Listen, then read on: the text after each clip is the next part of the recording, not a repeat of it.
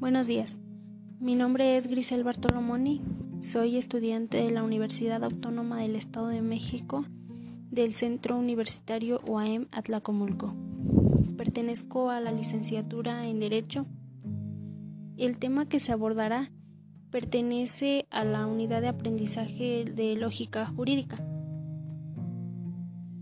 Como bien ya conocemos, la lógica jurídica es la ciencia que estudia y analiza el pensamiento correcto, sus leyes y principios en relación con el derecho como el ordenamiento de las leyes que permite la armonía y la coherencia entre la teoría y la práctica.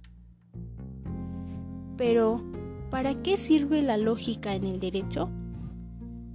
La lógica es un instrumento para el desarrollo del derecho y ésta se encarga de examinar desde el punto de vista formal las operaciones intelectuales del jurista, así como los productos mentales de esas operaciones.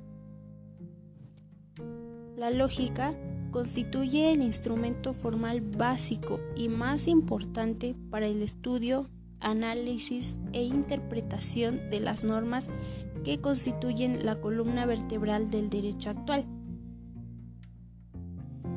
Esta también implica la única garantía de un debido proceso para lograr una buena y correcta sentencia procesal.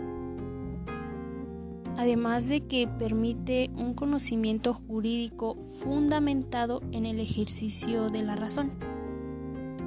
Esta es una de las razones más importantes por las que se usa en el derecho como herramienta de primer orden. La lógica se ha convertido en una ciencia fundamental para legisladores, jueces, jurisprudencia y abogados, ya que ésta determina la metodología que rige la norma legal empleada en los procedimientos jurídicos sustentados en la correcta aplicación de la lógica. Si bien el objeto de estudio de la lógica son los pensamientos jurídicos, de esta manera facilitan la forma de las decisiones razonadas.